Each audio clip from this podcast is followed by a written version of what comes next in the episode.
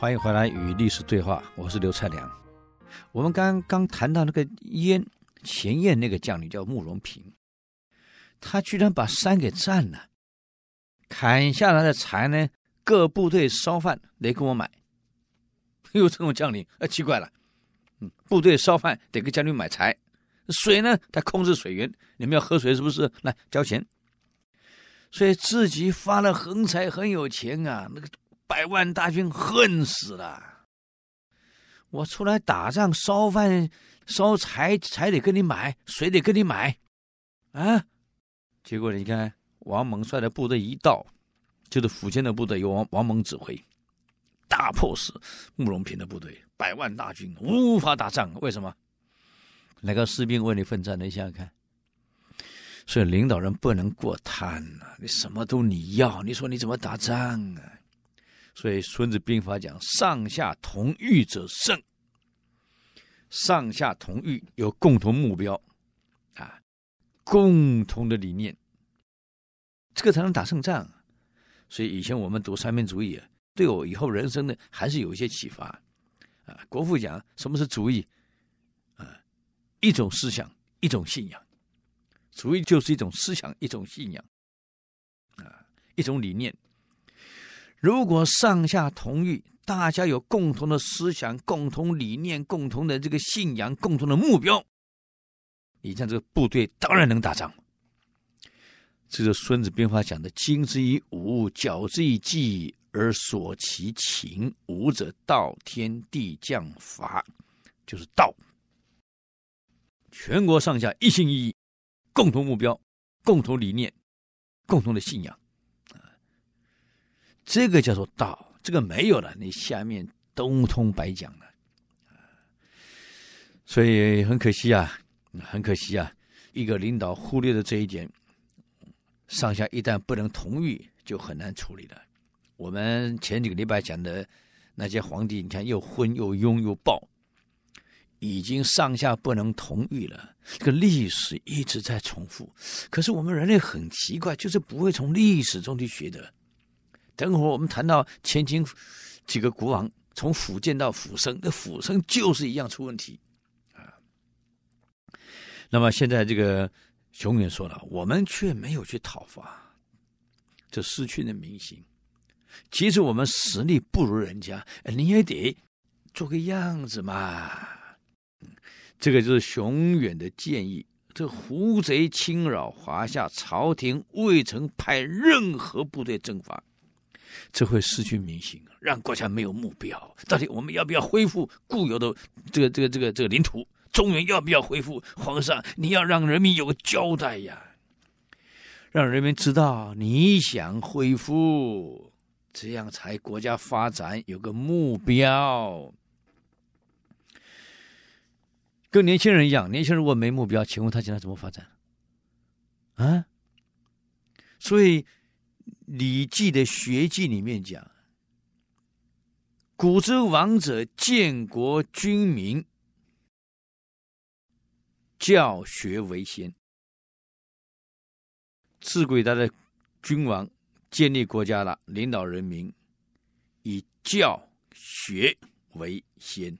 那么教什么，学什么？”他说：“官先事，是事先治。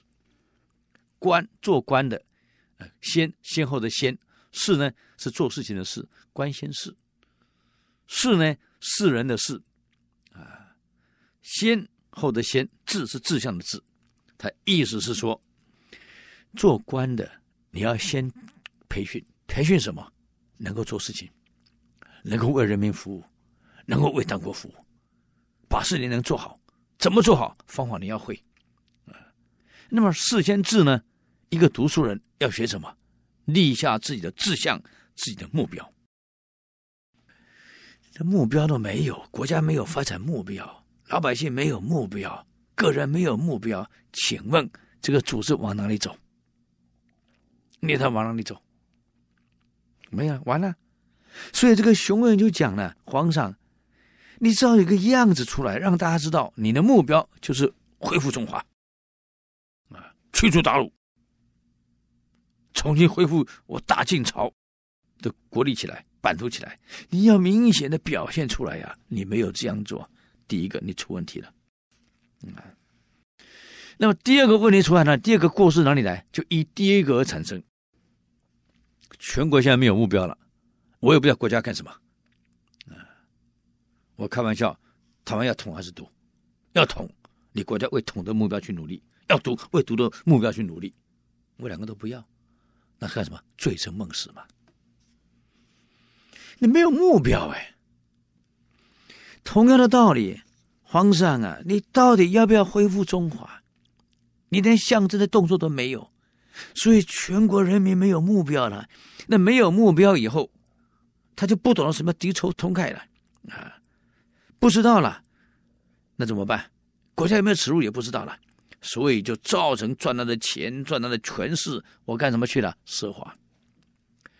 整个社会变成了奢华腐败。我们现在是东晋，比前面的刚开国的西晋，我们国力更弱。当时的奢华腐败已经很严重了，现在是更严重。请皇上您看一看，整个社会在干什么？啊？那么我们这些当官的在干什么？每天都应酬、吃饭。美女歌舞升平，偏安江左了。每天还在吃饭、饮酒、作乐、歌舞升平，拥着美女过日子。皇上，这个朝廷还有救吗？啊，那为什么变成这样？因为没有目标，军不练，是文不文，武不武了，部队也不训练了，当官的也不好好做事儿啊。请问皇上，我们的国家变成这个样子了啊！今天胡贼如果继续强大，我不明白我们在江左还能偏安多久？这是我们国家朝廷的第二个过失。你别看熊远当时是给晋元帝做的介绍啊，当时的过失，我们现在想一想，对我们企业、对我们国家、对我们个人一样有启发。啊人不能没有目标，啊，从小立志我要做什么，朝这个目标去奋斗去努力。我永远知道，我小小时候因为穷，民国四十年那个时候非常的穷啊。我打赤脚打到初中还在打赤脚，读小学上学是穿内衣裤上学的，哪有制服穿？你看我小学毕业才十九公斤，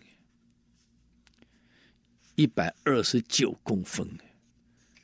早上喝了粥，中午在哪里？我真的不知道，我真的不晓得。我常常中午跑回家就喝两碗水，我又又又上学去了。那当然穷不是我一家，我们邻居也穷，所以邻居一个哥哥大我四岁，有时候我们在一起，他就跟我说了：“哎，我们这么穷，将来怎么办？一定要翻身。”